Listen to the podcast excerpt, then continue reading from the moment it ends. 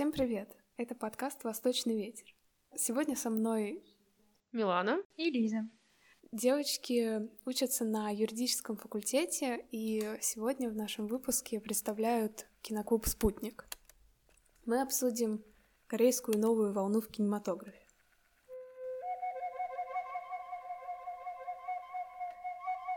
А, Начнем с истории. Об этом расскажу я. Сначала развитию корейского кинематографа мешала японская оккупация. Но после, в 50-х, 60-х годах, цензура ослабла, и это время принято называть золотым веком корейского кинематографа. Нужно сказать, что после Корейской войны страна долгое время управлялась чередой авторитарных лидеров, и хотя к концу 80-х экономическая ситуация в стране наладилась, благосостояние людей улучшилось, по-прежнему оставались несогласны с э, политическим курсом правительства.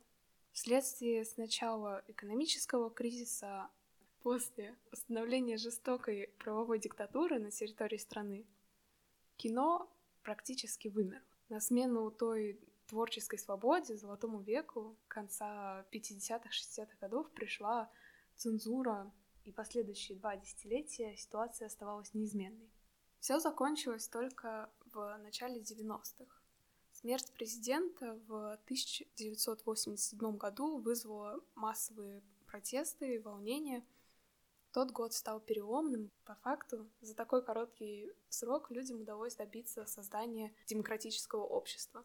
Пересмотр э, закона о кинематографе ослабил ограничения в отношении корейских э, режиссеров появилась свобода, и голливудские компании получили доступ на южнокорейский кинорынок, смогли привозить свои картины, свободно их показывать. И все это способствовало тому, что к концу десятилетия появилось новое поколение молодых режиссеров. В 1988 году был выпущен первый фильм такого прямого распространения. Это была картина Адриана Лайна «Роковое влечение». Она была как раз выпущена американским дистрибьютором.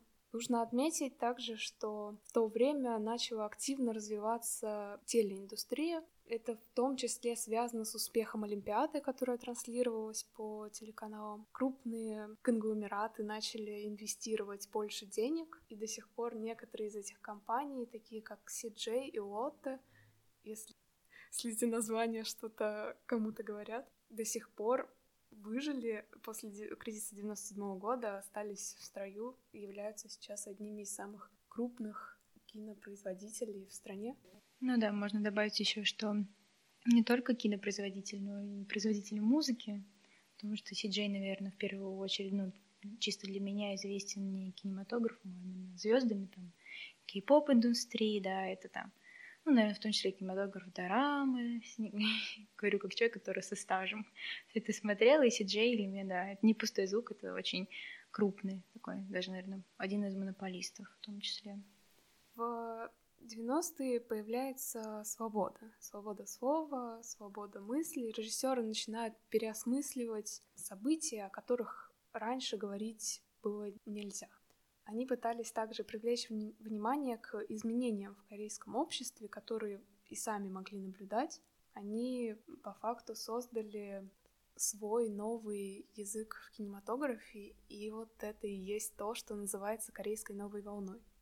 Насколько я понимаю, одним из первых фильмов, которые прям выстрелили, был фильм «Шире» 99 -го года, у которого в Корее в кинотеатрах были какие-то просто колоссальные сборы известность на Западе к фильмам корейской новой волны приходит в конце 90-х, начале 2000-х. Корейские режиссеры начинают получать первые награды на фестивалях в рамках э, киноиндустрии и, в принципе, наверное, тех, кто кино интересуется. Еще с того времени корейское кино получило признание известность. Многие его любят, вдохновляются. И на, буквально на наших глазах мы видим, как широкому зрителю становится известен корейский кинематограф. в 2012 году. «Золотого льва» в Венеции получила картина «Пьета» режиссера Ким Кидука. В 2019 году Пон Джун Хо со своими «Паразитами» стал первым в истории южнокорейского кино, кто получил главную награду Канского кинофестиваля «Золотую пальмовую ветвь». И в 2020 взял четыре Оскара Так, ну я, наверное, бы хотела еще по поводу новой корейской волны добавить, что мы, конечно, сейчас с вами рассмотрели исторический аспект, вообще как это все зарождалось, но стоит упомянуть, что, в принципе, сейчас кино, телевидение, кей-поп, все это чуть ли не базис экономики Южной Кореи. Она вырвалась в лидеры сейчас по э, бюджету в стране и вообще в точке зрения экономического благополучия среди не только там стран Азии, но вообще стран всего мира. И как, насколько кино и вообще вся эта индустрия может повлиять, как можно грамотно выстроить свою экономику вот на таком. То есть, находясь, в принципе, в ограниченных достаточно условиях, чисто даже территориально, учитывая, что страну э, разразила в середине прошлого века война и разделилась она на две части, это Северная Корея и Южная Корея. И, в принципе, если мы сейчас посмотрим на обе эти страны, насколько они отличны друг от друга. Потому что, ну, наверное, следует упомянуть, что мы говорим с вами сегодня про южнокорейский именно кинематограф, так как Северная Корея страна для нас до сих пор закрытая, насколько все-таки влияние вот этой индустрии сказывается на странах, потому что, в принципе, имея одно общее начало, как они сейчас по-разному обе выглядят. Я не хочу давать какое-то оценочное суждение, хорошо это, плохо, но, в принципе, насколько это все повлияло на Южную Корею, и как сильно отразилась вся эта индустрия на ее культуре уже сейчас. Ну да, новое корейское, о, корейское экономическое чудо, это, конечно же, действительно чудо. Потому что так понять экономику и как выстроить это все и стать э, популярными во всем мире, о чем-то там музыкальные группы, кино. Это, наверное, музыка в том числе повлияла на то, что корейское кино тоже на подъеме таком. Может быть, это тоже влияет, так как э, больше денег все-таки вкладывается в корейское кино сейчас. Если уж музыка популярна, значит и кино может быть. Ну да, я бы даже сказала, что многие сейчас э, в мире сначала слышат тот же кей-поп, а, там уже у каждого свое отношение к, этому, к этой музыке, но по факту, что сначала его слыш, слышат кей-поп, потом, может быть, интересуются дорамами и так далее. Я, например, к корейскому кинематографу пришла, наверное, больше от э, японского, да, наверное, больше от интереса, от моего изначального интереса к культуре азиатских стран. Потом я уже начала увлекаться чтением манги, просмотром аниме. И с, с корейским кинематографом я так плотно познакомилась уже в классе одиннадцатом, да. Хорошо это помню, потому что был выпускной год в школе. И большая часть моего времени, ладно, не большая, но все-таки большое количество времени я потратила на просмотр именно на знакомство с корейским кино. И я сейчас не только про кинематограф, естественно, и про дорамы тоже. Вот. Сейчас, наверное, у меня слаб уже интерес конкретно к сериалам корейским, потому что я, в принципе, их не особо люблю, сериалы в плане. Но корейский кинематограф для меня до сих пор интересен. Ну вот, а, я узнала сначала, наверное, о корейском кинематографе, хотя Милана называла, что вот корейский кинематограф и дорамы. Кому-то дорамы не относятся к корейскому кинематографу, на самом деле относятся. Но такой достаточно странноватый жанр. Я тоже узнала, наверное, о дорамах, когда мне было лет 12. А только потом, наверное, пришла к чему-то более высокому, такому корейскому кинематографу. Да, да, вот как раз-таки я поэтому их разделила, потому что все равно, одно, с одной стороны, это корейское кино, с другой стороны, это дорамы. Хотя есть фильмы корейские, я не спорю, я тоже их видела, которые ну, в плане по своей насыщенности, наполненности, скорее всего, будут напоминать более развлекательный жанр. Хотя кинематограф это вообще, в принципе, он призван для развлечения, но, на мой взгляд, сейчас многие режиссеры достигли того, что их фильмы заставляют задуматься тебя над теми или иными проблемами, и причем основательно, а не так, что ты посмотрел, отдохнул и забыл. Иногда посмотришь фильм и не отдохнул после его просмотра.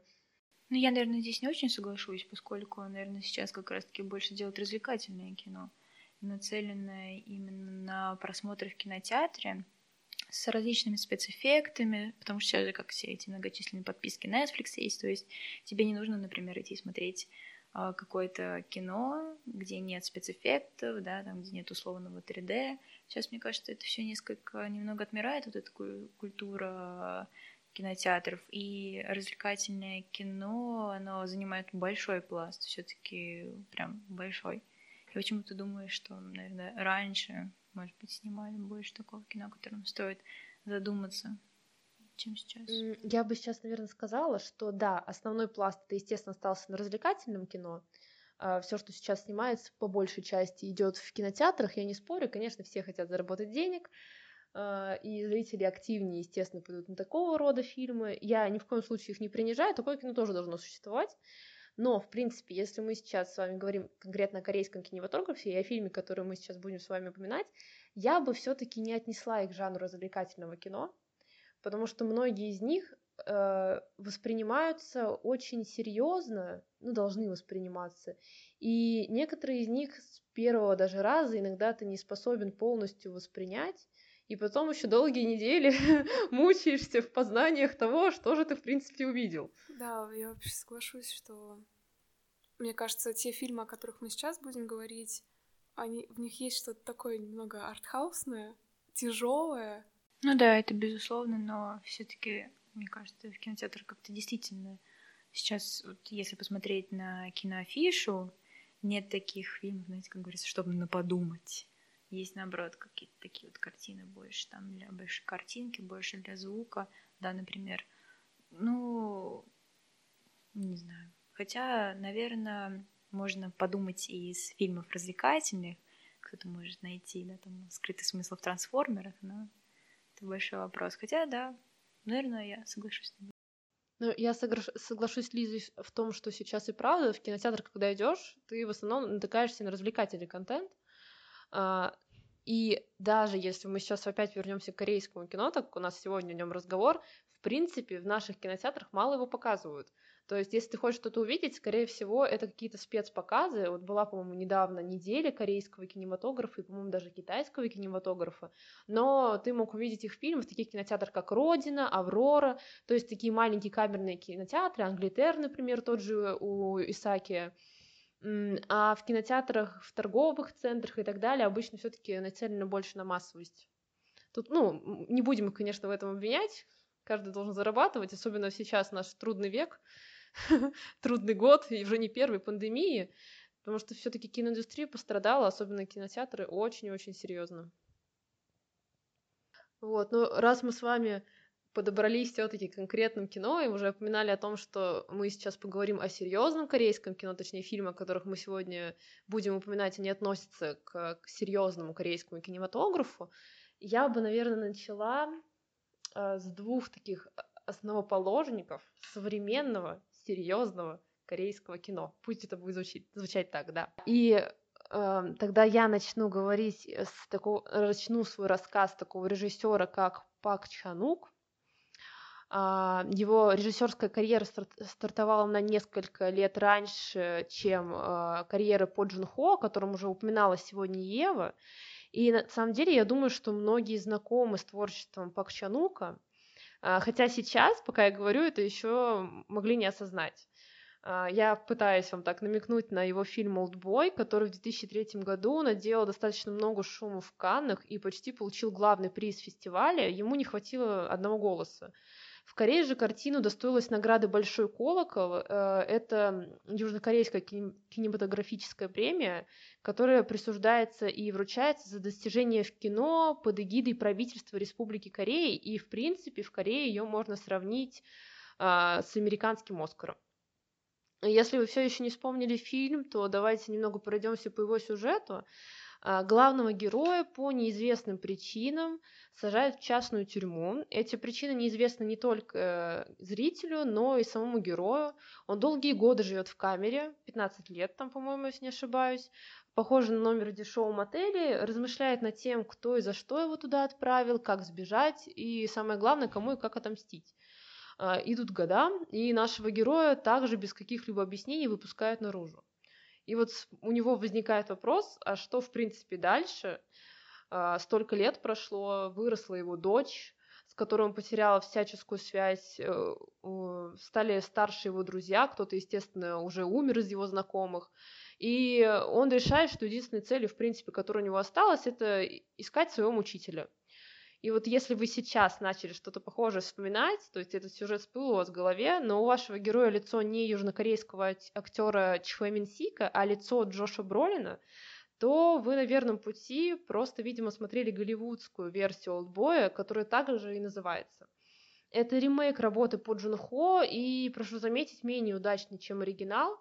Оценки, конечно, это условность, но все же на кинопоиске у корейской версии 8,1, а вот американская версия получила только 6,4.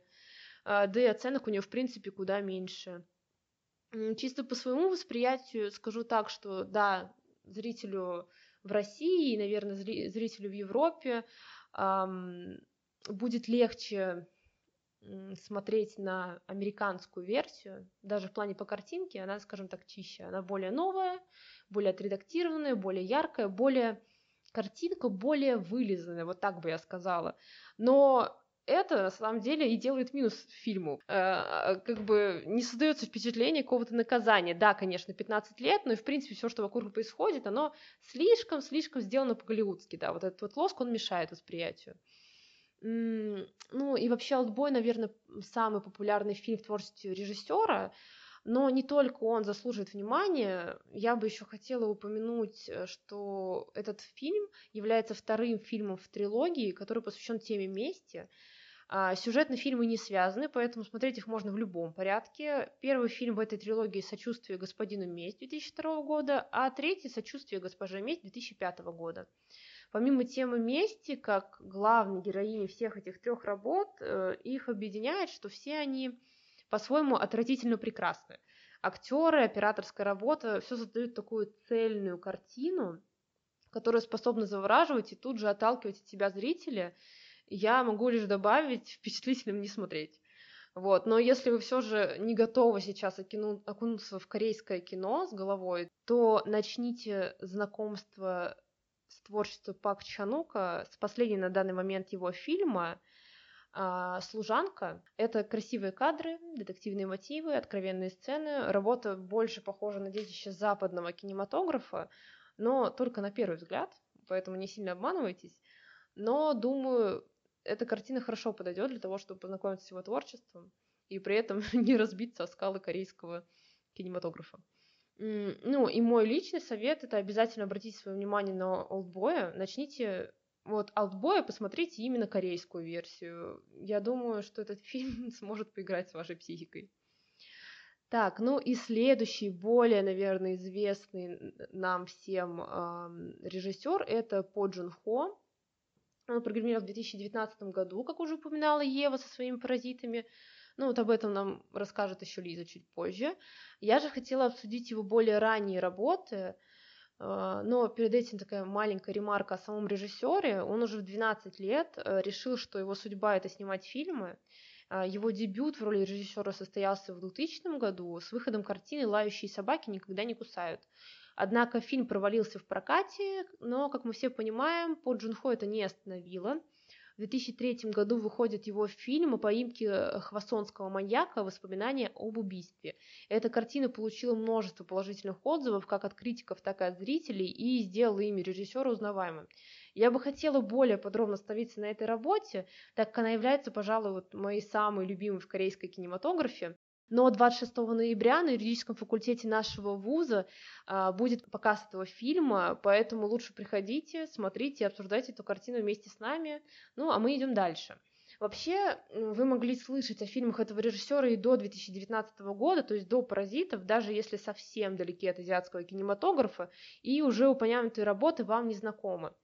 «Сквозь снег» 2013 и «Окчи» 2017 это вот две картины, снятые вместе с Западом и Америкой, и в которых сыграла целая плеяда знаменитых актеров Крис Эванс, Тида Свинтон, Джейк Джилленхол, Лили Коллинз. А, картины получились своеобразными, не без корейской обработки, но это только играет на руку, полезно иногда выходить за рамки привычного и родного нам с вами блеска Голливуда и таинственного Запада. А, но их влияние в этих фильмах все равно ощущается – Поэтому они хорошо подойдут для вашего знакомства с режиссером, обеспечат более плавный переход в мир южнокорейского кинематографа. А если вы хотите увидеть что-то похожее на паразитов, то советую обратиться к фильму по Джунхо «Мама».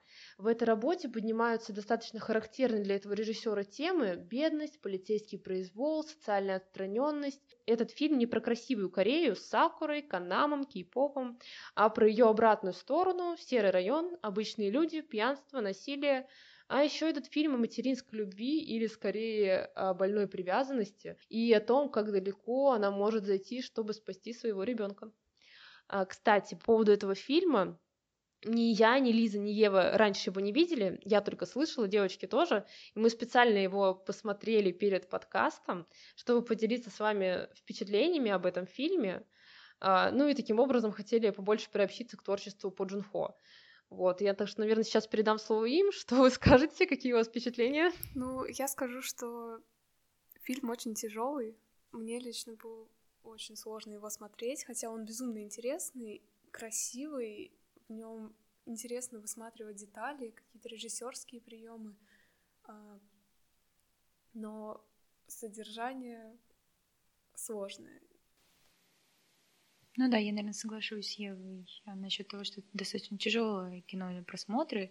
Начинать свое знакомство с корейским кино с этого фильма, наверное, не стоит, поскольку это достаточно трудно для восприятия, и можно, на первый взгляд, показаться, что это какая-то тягомотина. Хотя это не тягомотина, это просто тебе внутренне тяжело переживать все эти эмоции с персонажами фильма, поскольку видна вот эта действительно настоящая неприглядная Корея с ее а, бедными районами, поскольку, да, я вот там затрону в дальнейшем эту тему э, в «Паразитах», разница между классами. То есть, во-первых, она там вообще в практически первой сцене, когда разбивает да, машину на Мерседесе, как относится да, к этим людям в полицейском участке, и как пренебрежительно относятся да, там, к матери, и вот этому, ну, условно говоря, кретину, да, и большая разница тут сразу видна.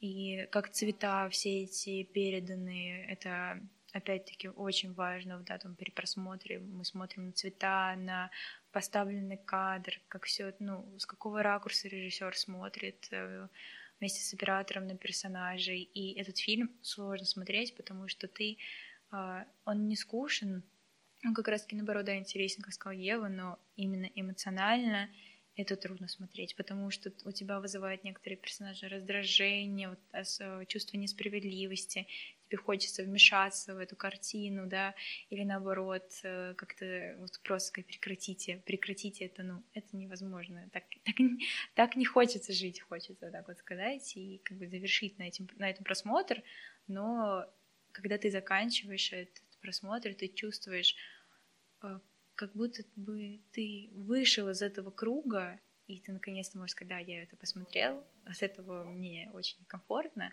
но это закончилось. И кажется, это закончилось для персонажа, они все дошли до своей логической точки, до своего завершения.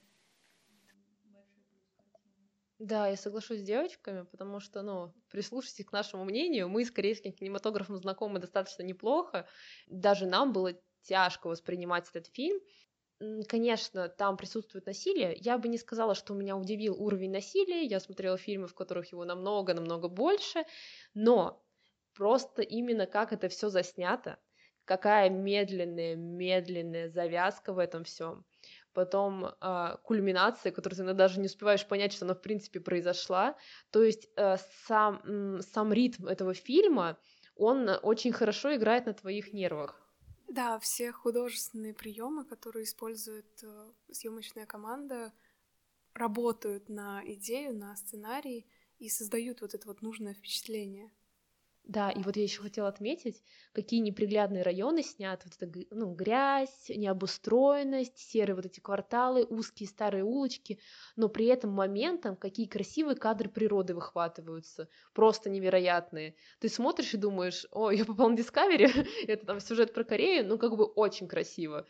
А, и поле для гольфа, и потом место у реки, это все так заснято, что как будто бы вот специально показывается, насколько человеческое общество может испортить все, что, э, все, что было до него, все, что есть вообще вокруг, и насколько природа при этом отличается, что несмотря на действия человека, есть такие кусочки еще остались, которые, они, да, затронуты человеком, конечно же, но они по-своему до сих пор прекрасны.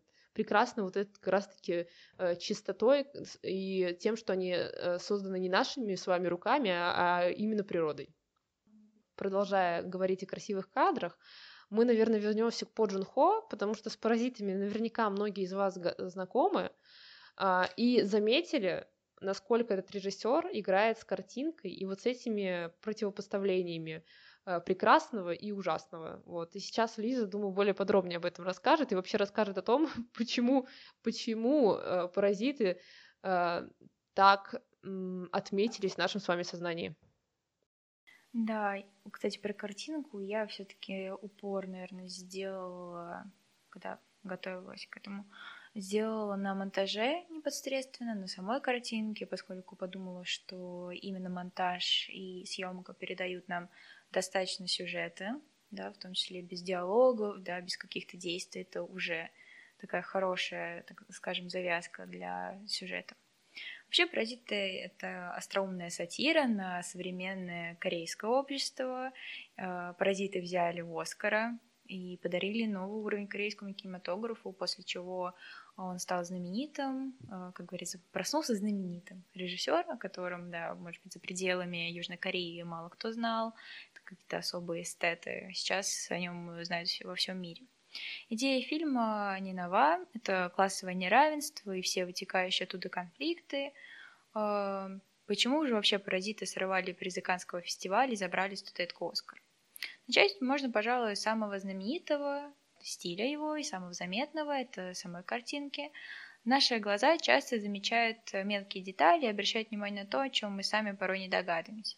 Если сейчас э, мы мысленно пройдем все по ленте, да, такой, в своей голове, то можно увидеть, что Пан Джун Хо использует свет и пространство, чтобы даже без слов передать характеристики персонажей. К примеру, в начале фильма мы видим подвал, его узкие коридоры, мы смотрим на семью Ким зачастую сверху, в темных и грязных тонах.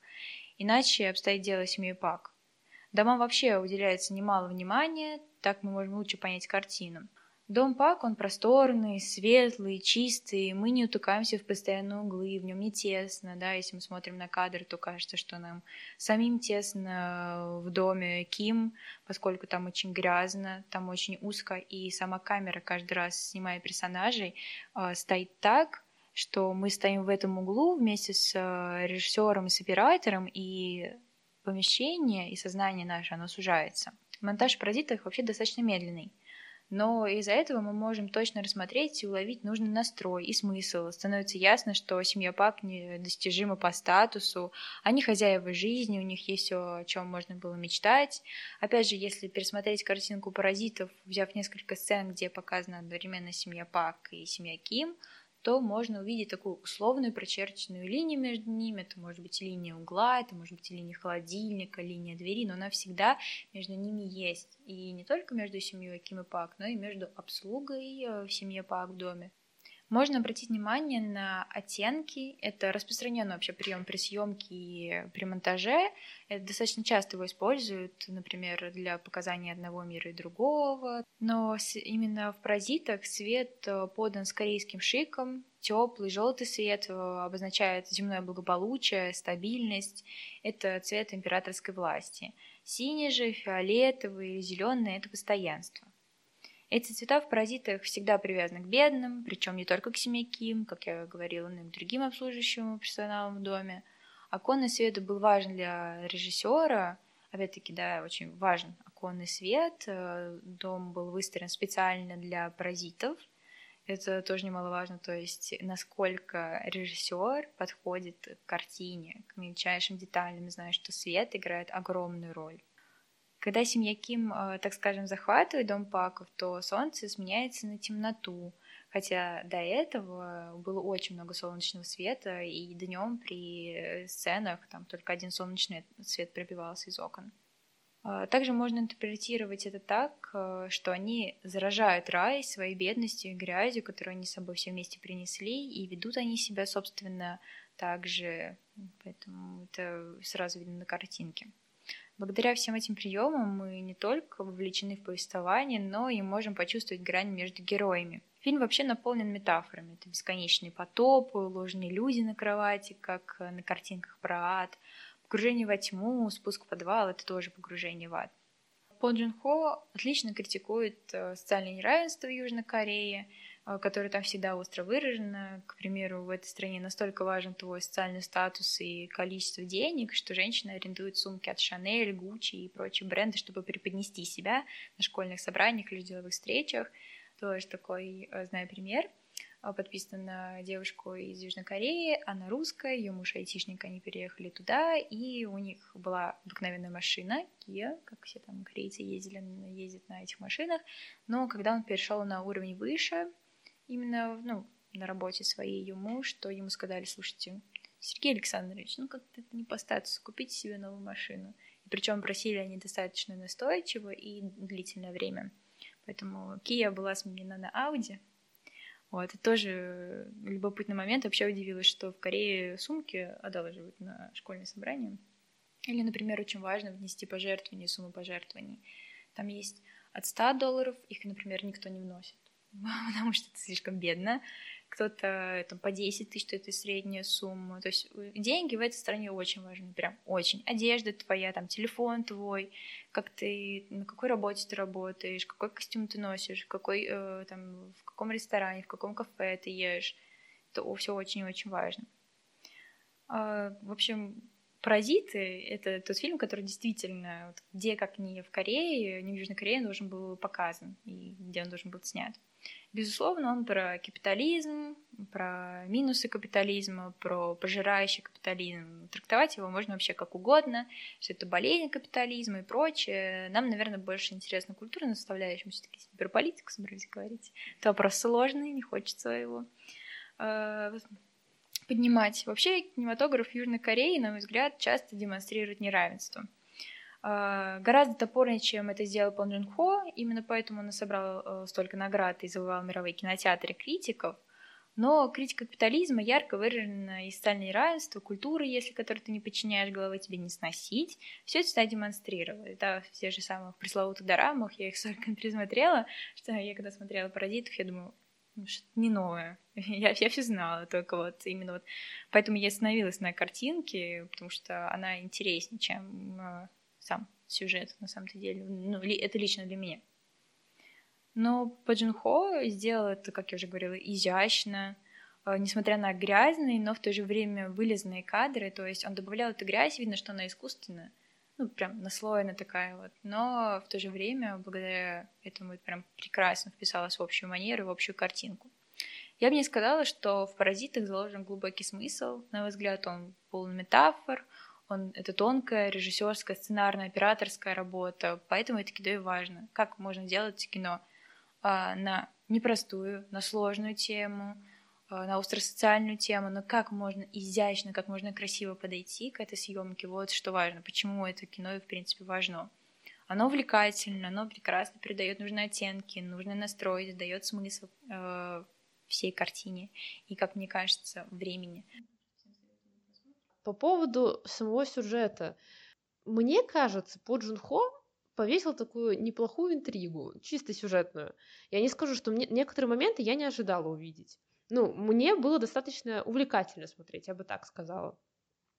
Вот согласна с Лизой, что для меня это не было чем-то необычным, таким завораживающим, в плане, что, о боже, какой свежий, глоток свежего воздуха. А, нет, а, потому что, опять же, я знакома была с корейским кинематографом, с творчеством по Джун Хо я тоже была знакома, а, и поэтому многое для меня не было необычным. Но, наверное, самое главное, что в этом фильме я бы отметила, это как По Джун Хо показывает, что несмотря на социальный статус, богатый ты или бедный, здесь не показана чистая душа бедного человека. Нет, он здесь абсолютно неположительный персонаж. И богатый человек тоже духовно не возвышен. Все это люди, и люди со своими низменными потребностями, а, со своими странными моральными стандартами, я бы так сказала, если там они вообще у некоторых есть. То есть все это персонажи, и э, все-таки мы находимся с вами не в жанре романтизма, где у нас четко отрицательный герой, четко положительный герой нет. Э, наши герои жизненны, и я бы сказала, что семья Ким, что семья Пак, они друг друга стоят. Просто одни выше забрались по социальной лестнице в денежном плане, другие этого сделать не смогли, но так они друг друга дополняют вполне себе по уровню жестокости, по уровню цинизма э, к жизням других людей. Поэтому вот этим, наверное, фильм мне запомнился. Конечно, есть там и тарантиновское э, измазывание все кровью. Э, люблю Тарантино безумно. Вот. Э, и, наверное, наверное, вот это как раз-таки отличает «Паразитов» от прошлых работ по Джунхо, потому что все таки крови было поменьше.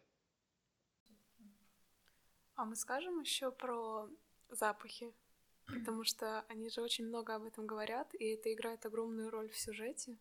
И то, как они, так как по Джунхо только визуальными и аудиальными способами показывает запах, то, что в кино передать еще невозможно, но у него замечательно получается. Ну, в принципе, по поводу запахов я согласна, что ты как будто бы находишься там, как будто находишься в этом подвальной квартирке, а потом находишься в этом пентхаусе прекрасном. Но все-таки возвращаясь вот именно к картине, мне кажется, по Джунхо здесь достиг пика в плане вот этой вот а, контрастов, яркости и контрастов в своих работах, потому что здесь все, ну не сказать, что как по книжке, но здесь все прям чуть ли не с геометрической точностью выверены, я бы так сказала, если это возможно в рамках э, кинематографа. Но вот все его э, переходы световые, звуковые, э, вся эта э, контрастность от семьи Ким до семьи Пак туда и обратно, вся эта обстановка в доме. В этом плане, да, По Джун Хо постарался в своей работе, и, наверное, да, сюжет интересный, не спорю, но вот правильно сказала Лиза, что это сыграло огромную роль в восприятии э, западными американскими зрителями его работы. Ну, вот раз уж мы об этом начали говорить, я себе позволю такое вольное сравнение сделать. Я совершенно не знаю, правильно это будет или нет, а, но меня посетила такая мысль, что вот в восточной архитектуре очень важна игра света и пространства. Они вот в традиционной архитектуре, что в японской, что в корейской, что в китайской, это один из э, основополагающих принципов, которые тоже играют на восприятие. Они, можно сказать, отражают, да, их э, мироощущение, да, формируют его в том числе. И на самом деле это тот же самый принцип, мне кажется, который использован и здесь. Ну да, вот я тут упоминала, что это правильное сравнение, на самом деле. Теплый желтый свет обозначает земное благополучие, стабильность для азиатской культуры. То есть, да, пространство света у них очень важно. И вот Милана упомянула, что э, семья такая вся идеальная. Ну, мне кажется, как раз-таки относится не только, да, там такой методички, как правильно снимать а, кино, а в том числе к э, социальному подтексту. Идеальная семья, да, там красивая сумка, хорошая машина, водитель, у нас прекрасный дом, прекрасные дети. И так хорошо это показывает, действительно, запахи, потому что, мне кажется, Корея просто наполнена все запахами. Да, но мы, наверное, с вами завершаем подкаст. Надеюсь, что вам было интересно нас слушать. И вполне возможно, может быть, мы еще устроим какую-то коллаборацию с факультетом э, востоковедения. Да, конечно. Да, Китайский Китай... японский. Да, мы, с, мы всегда с удовольствием, потому что мы хоть люди из юрфака, но не лишены любви к прекрасному. И да, не забудьте, пожалуйста, что 26 ноября 2021 года Киноклуб «Спутник» приглашает вас в 20 корпус, 3028 аудитория, третий этаж. Третий этаж. Третий этаж, дверь налево, там будет висеть постер, мы развесим постеры, поэтому, пожалуйста, не пропустите и приходите. Мы будем очень рады вас видеть. И мы поговорим с вами о фильме «Воспоминания об убийстве» э, по Джун Хо. Фильм у нас 2003 года.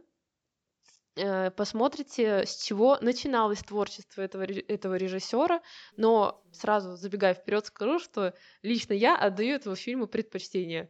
э, ну, для меня этот фильм стоит такой особняком, отдельно и от паразитов, и от всего остального, возможно, возможно, не исключаю, что это связано с серийным маньяком, с расследованием э, серии убийств, э, которые реально происходили в Корее.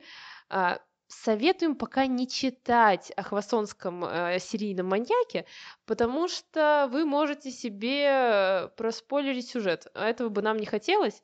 Но если все же э, вы, вам стало, стала интересна эта тема, и вы не сможете к нам прийти, посмотрите сначала фильм, а потом уже читайте всю остальную информацию. Да, так что обсудим его вместе. В этот раз его представит Милана. Да, потому что это в сердечке. Да, в общем, мы рады, что нас пригласили. Вам огромное спасибо за доверие, за то, что Да, спасибо пришли. большое Еве. Наконец-таки узнали, где находится десятый корпус. Да. В общем, были рады. Спасибо.